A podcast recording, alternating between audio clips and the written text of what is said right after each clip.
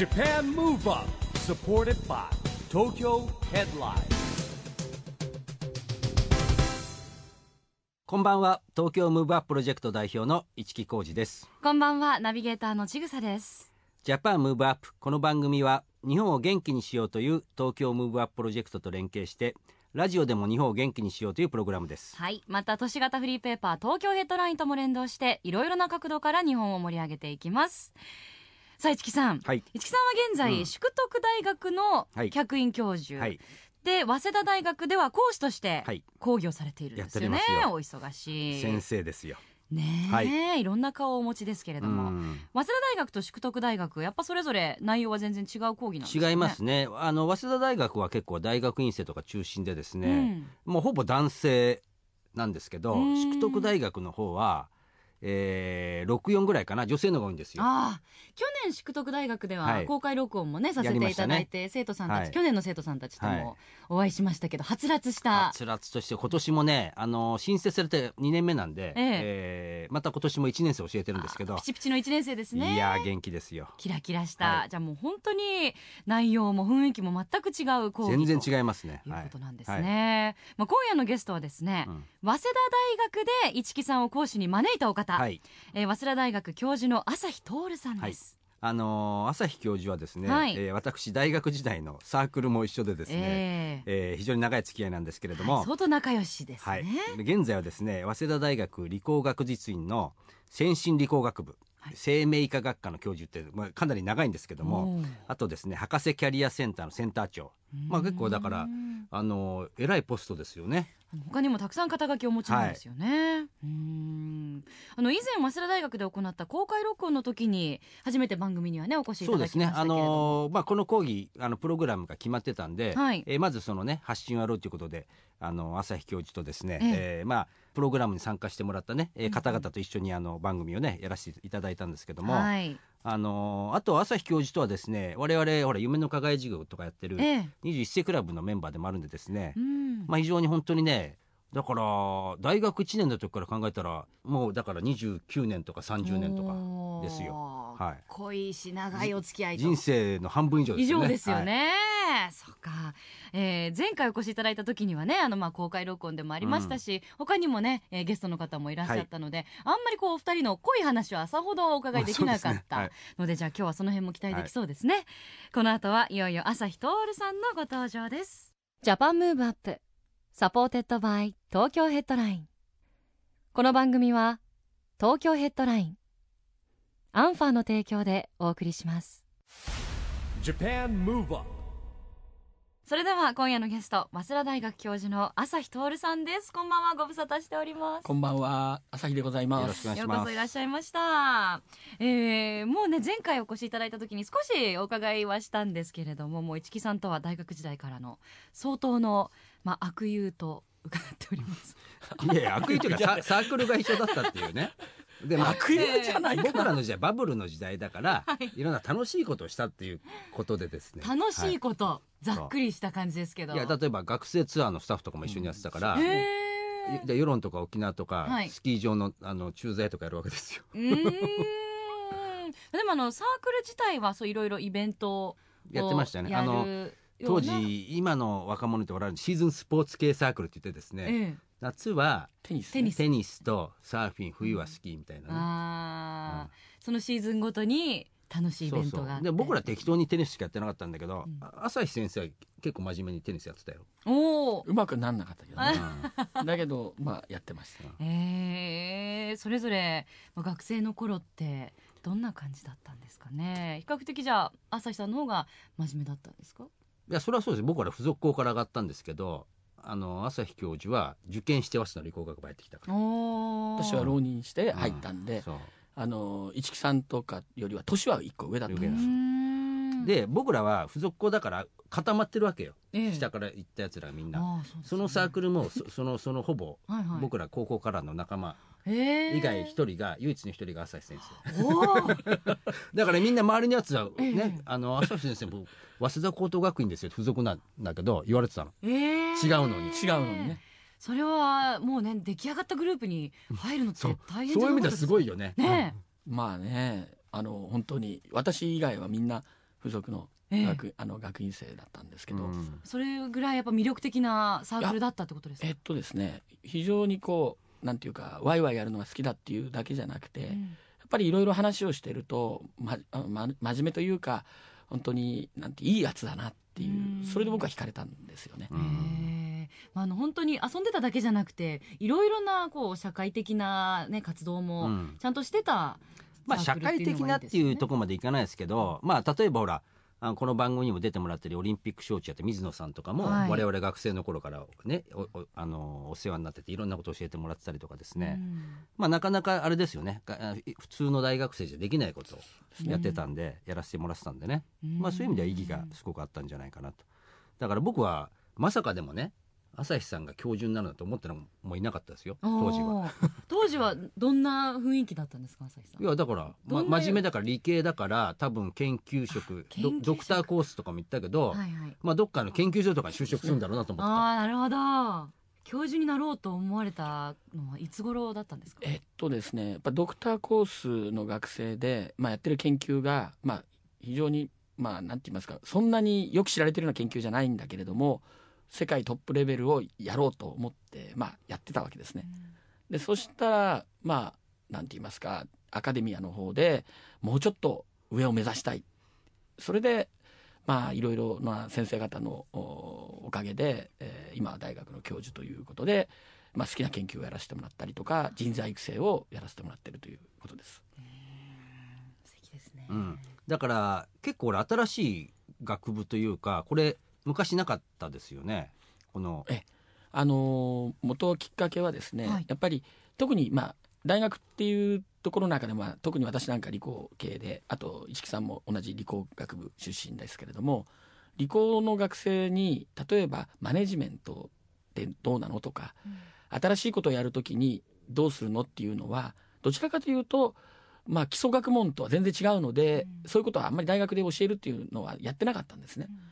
でそういうような勉強をしようとするためには、まあ、いわゆる社会勉強ということでサークルを通して社会のまあ酸いも辛いも全部こう学んだりとかアルバイトだとかそういうところで学ぶことが多かったのをやはり大学というのは基礎学問だけじゃなくてそういう社会勉強と言われて外で、うん。まあ、バイトとかで学んだよとか、そういうようなことを本来は大学で教えるべきなんじゃないかっていうことで新しいその考え方をもうここでやっていきたいというので、えー始めたプログラムなんです。うんそれがその早稲田エッジ人材育成プログラムという名前のプそうですね。それでこれはですね、はい文部科学省が、えーいわゆる新しいことに挑戦する例えば会社を起こすとかまたは企業の中で新しい事業を起こすとかそれにはリスクも伴ったりするわけですよね。はいだけどそういうようなことにも挑戦するような人材を大学の中で特に大学院の中で教えていくのにいろいろ財政的なサポートをしてくれるようなものがあってそれを我々は採択されたんでこの新しいプログラムをおやろうっていうのがこれは早稲田エッジプログラムです。文科省もエッジプログラムというその中で早稲田は早稲田エッジプログラムというふうにだから結構いろんんな大学でやってるってことですよね。そうなんです。ん。東京大学それからあ慶応大学、えー大阪大学等々13大学があうん。の採択されました。はい。なるほど。まあその早稲田エッジ人材育成プログラムで市木さんも講師としてはい。教鞭を取られているややってまいりまして、はい。ということですうん。が、4月からですよね、はい、いかがでしょうか？いややっぱりね自分が持ってるエネルギーを発しなきゃいけないんで、うん。結構パワーいりいりますよ。うんでやっぱ聞く側がこう吸引なんてパワーを吸収しようって思いで来てる子たちが多いから、はい、そこはね結構その、まあ、勉強にもなるし、うん。なんかね気合い入れてやんなきゃいけないなっていうねまたねなんかねなんちゅうんでしょうね。ちょっとプレッシャーもプレッシャーもありますよね。もうもうちゃちゃんとやろうみたいな。そうですよね。だってあの、以前早稲田大学で公開録音させていただいた時も、えー結構大学院生の方とかもうあの学生ながらも起業して会社をね、うん。学業と両立して経営している方とかもいたじゃないですか。でもねすごいいいことだと思うんですよね。あのやっぱりなんて言うんだろうな。普通まあ就職も大事なんだけども自分で何かを起こすってこと、うん。今それをね日本はすごい求められてるわけじゃないですか。はい。でアベノミクスじゃないんだけど、まあ、今度ほらなんかねシリコンバレーにそれこそあの若手のね企業精神がいい子たちをがこう選選ばれた子たちが行くらしいんだけども、うん。シリコンバレー経験させるとかねうん。こうするらしいですよ。だから流れとしてはやっぱ大学がだんだんで僕ねあの宿徳なんかもそうなんだけどもいわゆる理論だけじゃなくて実学を教えようとししてきてるじゃないですか、うん。だから今の学生すごい恵まれてるなと思いますよ。確かに。そうですよね。あのよく小学校の時も、うん あのまあ、いろんなねさ、まあ、小学校中,、まあ、中高とかになると難しい数式をうん。覚えて、でも私理系には絶対行かないのにこれ後の勉強人生でね、何の役に立つのかなとかって思いながら受けてた授業もたくさんあるんですよ。なるほど、そういうのの代わりに、まあ、うん。もしくはそういうのと並行して、うん。本当に将来ねあの使える勉強だったり、まあ、社会勉強になるようなうん。授業があったらよかったのになって私今でも思いますもん。なるほどね、うん。まあでもほら大学ってさそれも理工学部なんか特にね専門分野をこう勉強しに来るとこじゃないですか、だからまあ不思議なもんで逆にコミュニケーション論って僕らの頃はさっきサークルとか外でこうね勝手に、勝手に勉強してたわけ、ええ。で今はねなんですかねやっぱそういう機会が減ってるのかね。あのー多分ですね、えっと我々はそういうサークルとか、いろんなところで自分たちが大学以外のところでネットワークを作るっていう、だけどそれって例えば理工系だったらなかなか忙しくてできないとかうん。いう大学の中でないところを一歩踏み出すってやっぱりなかなかうん。性格的にもそれをなかなかできない人っていうのもいるので、だけど大学の中の授業の中でやればねこれは最初は自分はできないと思っていてもちょっと背中を押してあげたりとかあるきっかけでものすごくこう化けるって僕ら使うんですけれども、化けちゃう学生がいるんですよ。うん。でそういう機会を大学の中で増やす。それで外はやっぱりなかなかですね今個人でこうや、うん。やあなんていうかそういうネットワークを作るっていうのが、あの難しいのかもしれませんね、うん。我々の時よりですね。うんなるほどネットワーク作りでいうと、うんね一木さんはもう学生の時からきっとすごくいやそれはす長けてらしたんでしょうね。やっぱ朝日さんからご覧になっても当時から、えーっとこいつはすごいなっていうのはありました。最初はですねあの、まあ、いわゆる高校卒業してすぐ大学生になった時に僕は、いまあ、浪人してちょっと一個上だったんですけども最初はおとなしかったんですよ、えー見た感じはですね。えだけどやっぱり夏ぐらいからですね、えはい。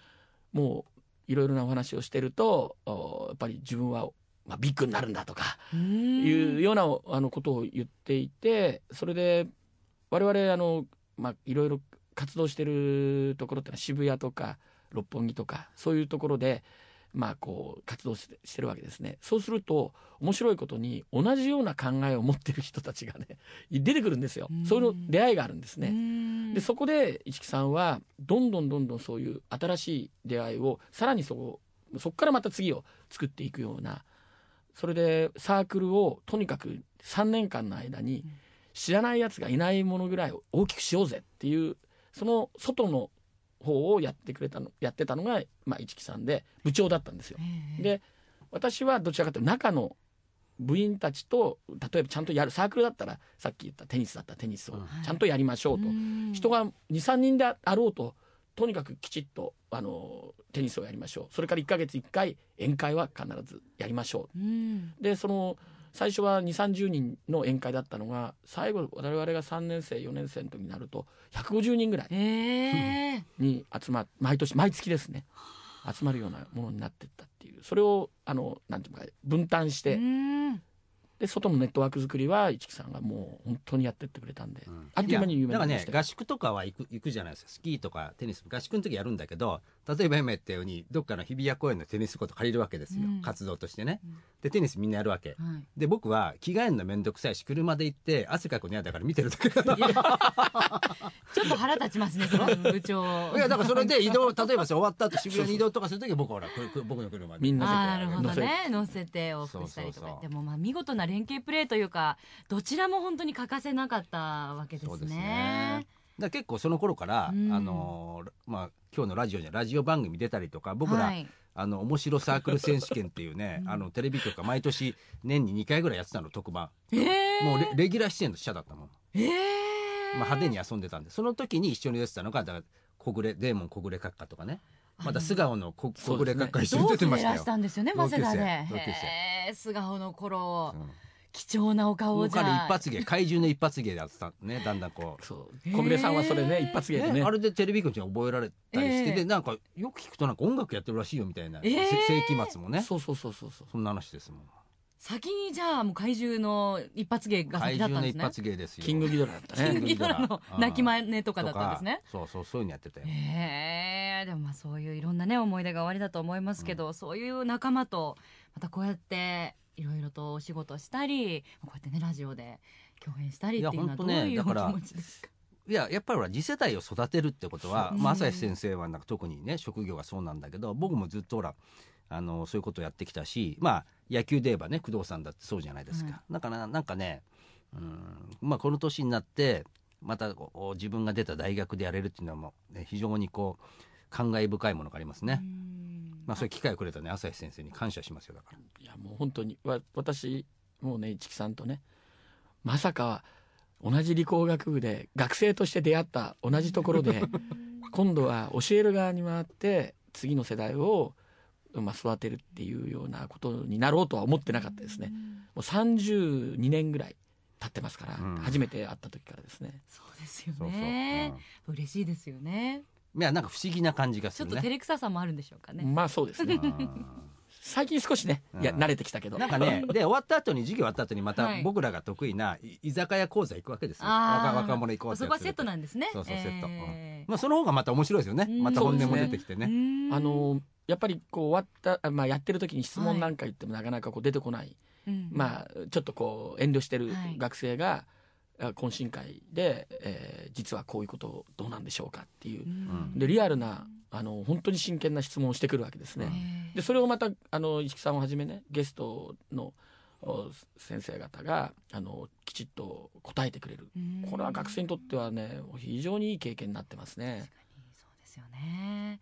なんかあの最近の若者はねあんまりこうハングリー精神がないとか時々言われたりしますけど、うん。お話伺ってるとそんなことも全然なくて、うん。すごく意識高い学生もたくさんいるだからね情報化社会だから、まあ頭でっかちなことは絶対ありますよ。うん。だからさっき朝日先生が言ったい背中を押してやるっていうのはそういうことでなんかね情報がいっぱいあるからこれしちゃいけないんじゃないかできないんじゃないかやっても無駄じゃないかみたいな、先先走って思っちゃうとかでもほらあんなのたやりながら考えて改善していけばねいいわけで、うん結構起業家の人ってそういう人ばっかりですよ。うん。ね、よく三木谷さんがスピード改善って言うけど、はい。もうそ基本はそういうそういうことだからね。うん。いや若手っていうか学生さんね若い僕らの時代に比べてねあの何か元気がないんじゃないかなって言われてますけど僕はそう思わない、うん。本当にあの元気もいい。それから志がね結構あってただそれを言うと恥ずかしいから言わないだけであってあの僕はあの学生さん非常に頑張ってるし期待してます、うん。楽しみですね、はい。あのこの番組はですね、えーオリンピック・パラリンピックの開催が決まりました。2020年に向けて日本を元気にするために私はこんなことしますというですねアクション宣言をおみんなにもらってるんですけども、えー今日はですね、えー朝日教授のアクション宣言をお願いしたいと思うんですがいかがでしょはいそれでは私朝日徹は2020年を目指して日本を元気にしていくために若い人を鼓舞します。うなるほど、うん。若い人を鼓舞しますね、まあうん。教授ですからね。はい。若い人どんどんどんどん育ててもらって、うん。2020年ってほらやっぱオリンピック・パラリンピックがあると同時にやっぱ世界から人が集まってくるじゃないですか。あとそれに向けていろんなねサービスとか技術開発とかも出てくるからね、多分理工系の人はねまたいろんなチャンスあるチャンスだと思いますよね確かに、もういろんなところから言われてます、うん。えー。このその2020年に向けていろんなことが動くから、はい。今ちょうど学生の人は本当にそれに関われるからチャンスだというふうにやっぱり私どもも思ってるし学生もそろそろ感じ始めてるうん。かなでもねだって本当にその今5年じゃないですか。でちょうど、まあ、大学院生なんかも含めて今いろんなこと考えたらこう採用される可能性ともすごいあると思うんですよ。そうですよね。ちょうど間に合う期間5間に合う期間で。年はい。っていうことですよね、あの朝日教授の周りに実際に2020年を目標に動いてる生徒さんとかっていらっしゃるんですか？えっとですね先ほど言ったバスでエッジプログラムっていうのは結局新しい、まあ、会社を作るとか事業を会社の中でやろうとしてるっていうことにまさにこの2020年に向けて新しいことをやろうとしてる人学生にとっては非常にいいわけですね。で実際に我々の事業の中でも市木さんと一緒にやった事業でももう本当に起業を、えーこれからしたいと思ってるのが何人もいるんですね。でそういう学生に我々が例えばある話を聞いてあげるだけじゃなくてネットワークをちょっと紹介してあのつないであげるとかいうことまでできたら本当に我々ありがたい、ねっていうか嬉しいなと思ってるんです。でねこれね俺タイミングって僕ねすごいあるなと思うのはさっき言ったあの安倍さんがアメリカ行ってねオバマ大統領と話してほらこうシリコンバレーに行かせるよっていうプログラムができたんですよ。そしたらそこをまたちょっとあの手伝ってるのが後輩でですね。はい。ええでそれもちょっと僕が手伝ってくれてサポーターみたいな形にななったんですけどもそうするとですよ例えば今こう授業にいた子たちの中にそうですね。そういう子がいたらそこに推薦できるわけですよ。そこから選ばれるからね選結果的どうなるかにいけるわからないけど別にしても、こういうことってねなんかあるんだなってつながっていくってことが。はい、点と点が本当にね線になってつながっていくんでですそね。れでねで成功して上場でもしてくれたらね、うん、僕たちに何してくれますか、ね、一生ね恩をねうんうんね。誰のおかげだとう。相当嫌われますね。ね本当に。いやでも本当にねあの身近にねこういう方々がいるっていうのは学生さんたちにとっては本当恵まれた今環境ですよね。なんで早稲田エッジ人材育成プログラム今後も本当に楽しみなプログラムですね。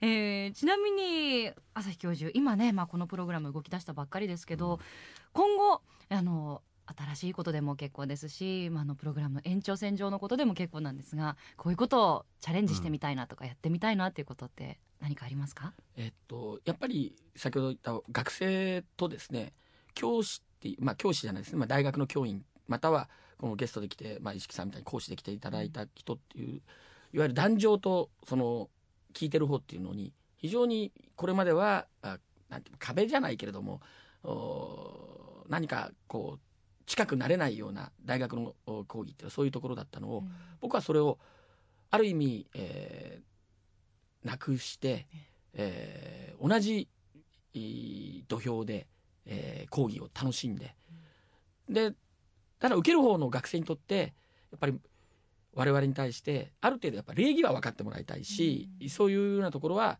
えー守ってもらうけれどもいわゆる議論する時とかそういう時には全然そのなんていうか教員と学生というんじゃなくて一緒に何か考えていこうとかそういうようなあことをこのプログラムもそうですけどもそれ以外のところで大学の中でできるようにしていけたらなと思ってます。う。ん。ね本当に。うん。それは私の時代では考えられなかった。そうですね、うんでも僕僕らの人生は多分ねずっとそんな感じ。うーん。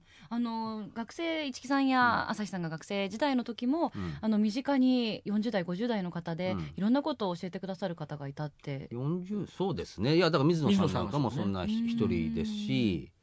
まあさすがにね大学の先生にはいないなかったですけどね そういう人はねもうそうね恵まれてたってまあ例えばその水野さんみたいに離れてる人もいればちょっと3つ4つ5つ上の人で、うん結構時代を先先なんていうの時代の先駆けみたいなのやったこと結構いっぱいいましたからね。そういう方とね日々こう接してでまあ追い越す追いつけ追い越せじゃないですけどね。まあほらちょっと砕けた話になっちゃうんですけど、僕らの時代はほらバブルでディスコマハラジャですよ、はい。僕僕マハラジャ族ってよくね説明してるんですけど そこでそこには、うん、なんだろう凝縮していろんな業界の人が集まってたんですうよ、ん。だから本当に売れない時代のトンネルズさんもねいたりとかもしたけどそこには政治家もいて経済人もいて芸能人もいるわけ、ね、でこう凝縮して集まって大体そこそこであの知り合った方がこう僕のほら財産ですよ、うん。それこそ田原俊彦さんもね。当時だね。まあだいぶ出てもらって盛り上がったけど、はい。当時からの中ですから。そうですよね、そういう方々番組にもたくさんお越しいただいてますものね、えーでも今の学生さんにも本当それこそね人脈を広げていって、こう手に掴んでいただきたいですよね。そうですね。だから本当にね、うん、まあそういう意味でほら僕らもこの僕もプログラム参加して出会った大学院生の子たちはもうね仲間ですから、うん。まあ本当気軽にどんどん来てほしいしね、うん。だからね本当そのうん。背中を押してるっていうか、なんだろうな。話しやすい雰囲気作ってやったら話すんですよだから、そうなんですよね。うん。そこはやっぱり我々大学教員としてなんていうか逆にねそのわざとこう近づきがたいような存在にしするような時代が多分あったんじゃないかな、大学の教員とか先生っていうのは。なんかねやっぱええ。こうドアから入ってきたらあピシッとしなきゃいけないなっていう、なんかこう緊張感が走るような方多かったですよね。だからそういう、まあ、議論をするとか、おななんなんて言いますかいろいろなことを提案するとか考える時は同じでいいと思うんですよ。うん。ただ時々勘違いしちゃってそれがなんていうかあ学生が礼儀知らずだったりするとこれは僕も怒るんです。はい。だけどもそうじゃなくてやっぱり同じものを一緒に考えるとか、うん何かを提案しようっていう時はそういう壁がない方がうんいいと私は思ってます。ありがとうございます。えーまだまだお話をお伺いしていきたいところなんですが、あっという間ですね。お話聞いてると五木さん、えーそろそろお時間がやってまいりました。最後にですね、朝日教授の若さの秘訣をお伺いできればなと思います。えーっとですねまあ辛いこと大変なことおいろいろあってもですねまあ前を向いてですね一生懸命ポジティブな方向に考えるようにしてるっていうのは私にとってもしかすると、まあ、元気、まあ、若さの秘訣なのかなと。例えば、いろんな仕事が来たりとかいろんな業務が来てもそれが大変だと思うんじゃなくて自分はチャンスが得られたんだというふうに思う。それから、えー失敗しちゃったっていう時にこれは大きな失敗になる前の、おことであってこれを一回失敗したことで絶対二度とこういうことはしないようにしようとか、なるべくポジティブにい自分のおなんて言いますか行動をお前向きに持っていくっていうふうに考え方とですねそれが私のもしかすると若さの秘訣かもしれません。なるほどね。でも俺あのあとバスケットのコーチとかもやってるでしょ？えー。そうですね。あのーえっと小学校のミニバスのおコーチをうん。やってまして、えー現在、はい、えー。中高中高バスケットやってたので、はい、そこでやっぱりすごく得たものが多かったんで、うん。その恩返しをしたくて別にすごくうまかったわけじゃないんですよ。うん。だけどもその恩返しをしたくて次の世代のまあ小学生とか中学生まあ今は小中学小学生ですけども小学生にあのバスケットを教えております。バスケットだってハードじゃないですか、ね体力ないとねできないからそうですね。そうですよね。えでもじゃあ体も動かしていることももしかしたら、そのポジティブシンキングにつながってるのかもしれないですそうねです。ね。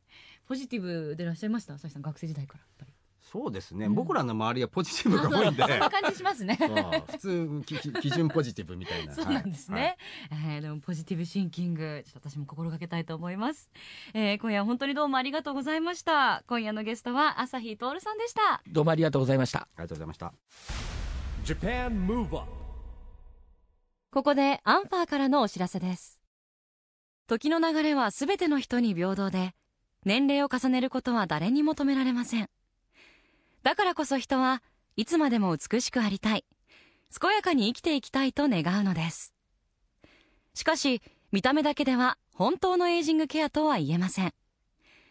体の外側はもちろん内側のケアをすることが大切なのです。アンファーは医師や様々な研究機関との連携を通じてその両方の側面をケアする商品を開発。美と健康その無限の可能性を追求し提供することで世界中の人々の人生を生き生きと輝かせます。Japan Move Up さあ市木さん今日は早稲田大学の朝日教授に来ていただきましたが、い、かがでしたか？こうねなんかマイクを挟んで向かい合ってまあラジオ不思議な感じですよ。よあのー本当にね。ねえ。うん。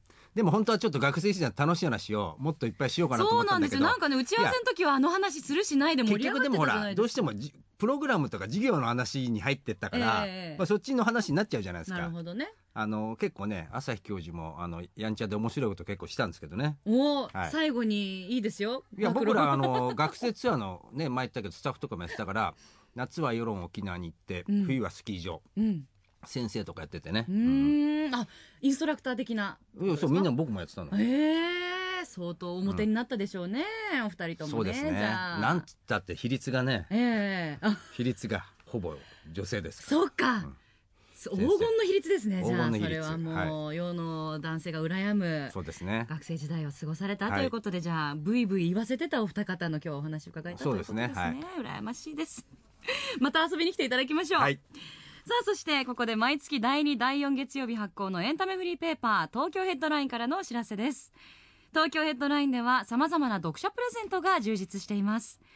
公開前の映画先行試写会招待やイベントの無料招待券アーティストの非売品グッズなどなど豊富なプレゼントをご用意しています。またこの番組の公開収録イベントの観覧応募も不定期で実施していますよあなたがどうしても欲しくなるプレゼントがあるかもしれません。詳しくは東京ヘッドライン紙面やウェブサイトをご覧ください。ということでジャパンムーブアップそろそろお別れのお時間です。次回も若さのヒントたくさん見つけていきたいですね。はい。オリンピック・パラリンピックが開催される2020年に向けて日本を元気にしていくヒントと仲間をどんどんどんどん増やしていきます。はい。ジャパンムーブアップお相手は市木浩二とちぐさでした。それではまた来来週 Japan Move Up supported by 東京ヘッドラインこの番組は東京ヘッドラインアンファーの提供でお送りしました。